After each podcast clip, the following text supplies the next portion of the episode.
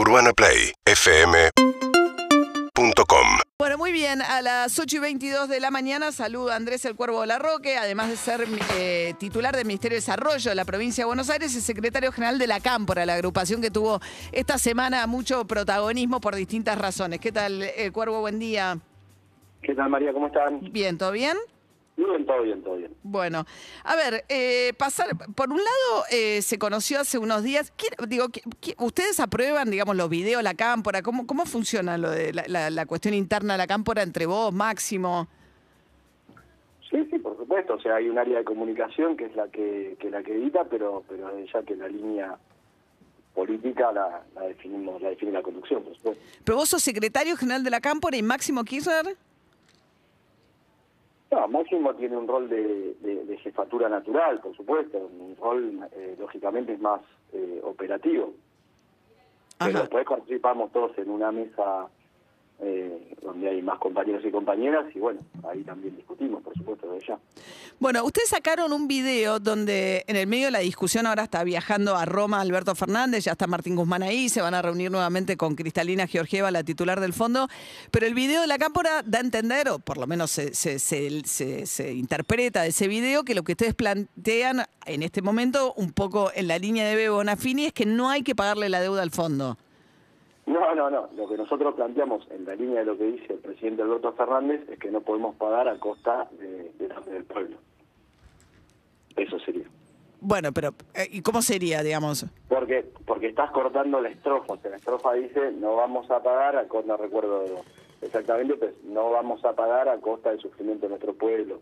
Que es lo mismo que planteó Alberto el otro día en, en Morón y lo que viene planteando reiteradamente y creo que es este lo que lo que todos planteamos. Después, por supuesto, habrá matices, miradas. O sea, no es, no, porque la, la Cámpora había convocado a la mar, digamos, esto tiene una secuencia, ¿no? La Cámpora había convocado a la marcha el 17 de octubre, que en el acto que estaba Eve Bonafini, ella plantea. No, no, la, la gente, la gente convocó el 17. No, está bien, pero ustedes adhirieron, llamalo como. Pero, Sí, a ver, no, a ver, sí, el Partido Justicialista dio eh, hubo un, un proceso natural de, de adhesión eh, y de manifestaciones públicas de, un montón de compañeros, compañeras, agrupaciones y sectores, y, y- y ese mismo, eh, creo que fue jueves o viernes, el- a las a las 4 o 5 de la tarde, el Partido Justicialista este, planteó que, que- que- que estaba la posibilidad justamente de asistir a todas las plazas. y a la no, pero, plaza a ver, estamos charlando con Andrés El Cuervo Larroca. A ver, de lo a- ¿hacia dónde voy? Lo que quiero decir, hubo, eh, eh, estuvo la marcha del 17 de octubre, fue Eve Bonafini, la oradora central, finalmente, planteando que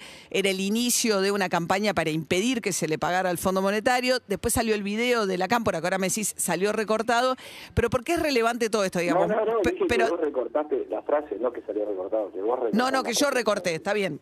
Pero lo que quiero decir, todo esto es relevante porque Máximo Kirchner es el, el jefe del bloque del Frente de Todos en la Cámara de Diputados, que es finalmente donde va a ir a parar, si es que se llega a un acuerdo con el Fondo Monetario, el acuerdo para que se apruebe en la Cámara de Diputados. Entonces, No, la- pero María, esto es sencillo hacer. Vos, el año que viene tenemos que pagar 18 mil millones de dólares.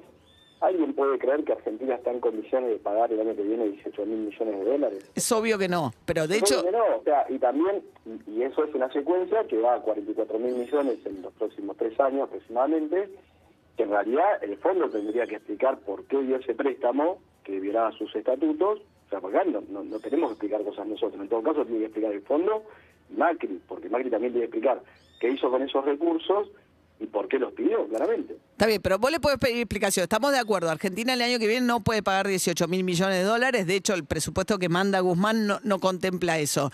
Pero tenés dos opciones. O no pago y voy a un default, o no pago porque llegó un acuerdo en el que reprogramo esa deuda de una manera que sí la pueda pagar.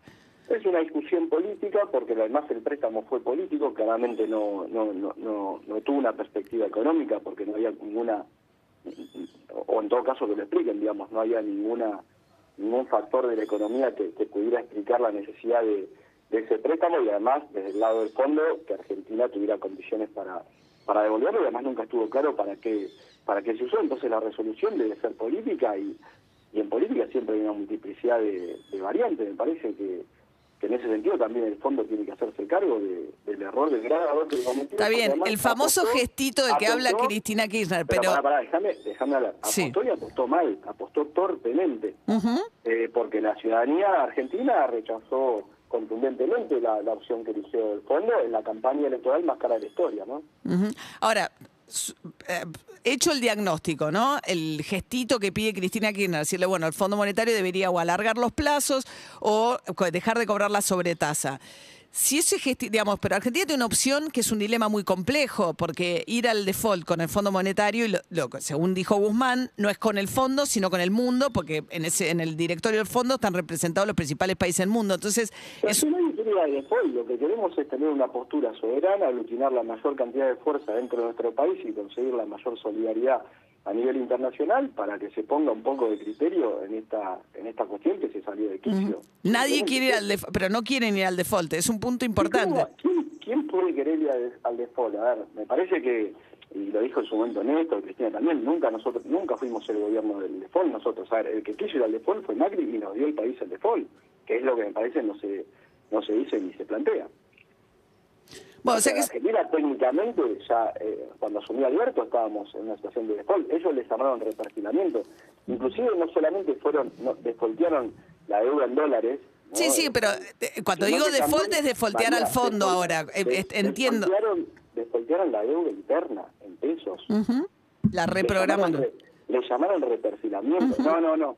No reprogramaron. Le llamaron reperfilamiento, es verdad. Unilateralmente le llamaron reperfilamiento. Y nadie dijo, no hubo un título de la tapa que diga default. Sí. Bueno, es como cuando en la época de Cristina Kirchner no hablaban de inflación, sino de eh, presión de precios, no me acuerdo cuál era el eufemismo. Claro, Clarín sí, hablaba en títulos catástrofes. no, está bien, pero Clarín, digo, sí, bueno, y más allá de Clarín, digo, el, me, parece más relevante, perdón, ¿no? Pero la discusión acerca de... Igual, escúchame, la si vamos a hablar de inflación, con Macri la inflación este, pegó galopantemente, los que venían a resolver el problema de la inflación. Cristina terminó con 25 anual. Bueno, Depende. Bueno, son números, estamos... No, pero estamos en un país que... no, me refiero a los números del INDE, que es polémico. Hablar de las estadísticas durante el gobierno de Cristina Kirchner es complejo. No, pero saquémoslo del INDE y preguntarle a cualquier persona cómo está, qué capacidad no, sí. en el 2015. Sí, sí, sí, no, está claro. Pero no. es más, llamar, hacer una encuesta ahora en la radio sí. y que te digan si quieren volver al 2015 y, su capacidad de consumo. ¿Y por qué te parece que pierden igual las elecciones, Cuervo? O sea, si, si la lectura, estamos hablando con Andrés el Cuervo Larroque... ¿Por que qué perdimos las elecciones? Sí.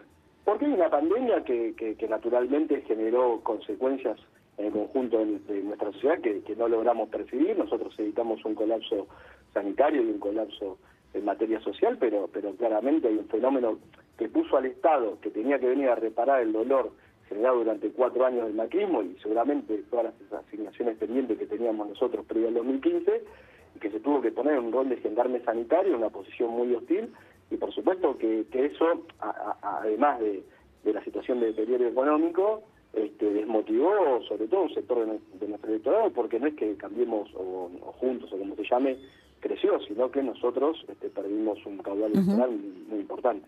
¿Y vos crees que eso se revierte el 14 de noviembre? No lo sé, estamos haciendo todos los esfuerzos, me parece que hubo una reacción, hay señales tanto en las modificaciones de la composición de los gabinetes como, como en un conjunto de medidas que, bueno que intentan revertir esa, esa situación económica tan difícil para el conjunto de nuestra sociedad. No sé si al 14 se va a revalorizar eh, todo lo que se hizo previo previo al 12 de septiembre, incluida esta, esta posibilidad de apertura y de baja de las restricciones por la vacunación pero bueno, si no, si no se hace, iremos trabajando, ¿no? Eh, está claro que vamos a hacer todos los esfuerzos, este, pero, mm. pero bueno, la vida también continúa después del 14. Eh, hablando del gabinete, es, resulta por lo menos desconcertante eh, ver el rol y las actitudes que va tomando Sergio Berni, el eh, ministro de Seguridad de Axel Kisilov, en sus peleas permanentes. Habla de sus peleas incluso con Máximo Kirchner, que casi se agarraron a las trompadas. Amenaza con irse el gabinete después del 14 de noviembre. Vos que sos compañero de gabinete de Sergio Berni, ¿cómo lo observás? Bueno, yo creo que, a ver, son dos Berni, ¿no? Uno es el de la gestión y otro por supuesto es el que el que hace política, que tiene su perfil, su estilo. En fin, yo puedo no compartir un montón de, apreciaciones y, de actitudes, pero tampoco quiero, quiero en ese sentido entrar en una, en una polémica. Yo creo que él está haciendo su juego y bueno, este, política, no sé, no, no, no coincido en sus apreciaciones, pero, pero bueno, él, él también juega en la política, veremos cómo, cómo continúan las cosas. Andrés El Cuervo Larroque, titular del Ministerio de Desarrollo de la Comunidad de la Provincia de Buenos Aires, secretario general de la Cámpora. Gracias. Bueno, San Lorenzo cada vez peor. Cada vez peor. ¿Qué, hace- qué- qué hay que hacer? Yo pensé que me llamabas por San Lorenzo. ¿Qué vamos a hacer? Eh, ¿Qué no sé, hacemos? estamos, estamos en un punto límite. No Ahora, sé, le- ahí esto es como Macri y. Cristina Kirchner casi. La culpa puede ser de Lamens, que se fue, o puede ser de Tinelli. ¿A quién le echamos la culpa? No, no lo sé. Yo creo que me parece que, que- que el Chavo tiene que tomar la posta y convocar a la gente porque... porque ¿Quién tiene que tomar la hay- posta? No, el Chavo Reseguor, el presidente. Ah, el que- Chavo, Ah, el hay cha- que- a hay que Reseigor, el, el actual, eh, que es el titular del sindicato de televisión, que es el presidente interino. El hay SAT. que- Hay que refundar el club y, y- y convocar a, bueno, a todos esos socios que también generaron la gesta para, para volver a Huevo. ¿Le puedo preguntar algo a No, no. Andrés? Andrés, eh, La Volpe se postuló ahora para ser entrenador de San Lorenzo de Almagro. Eh, ¿Te gusta?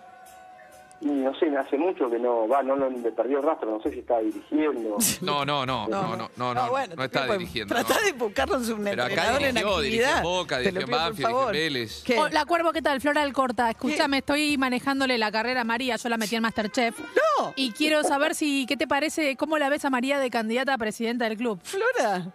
Ah, bueno, vamos. Vamos. Sí. ¿La votarías?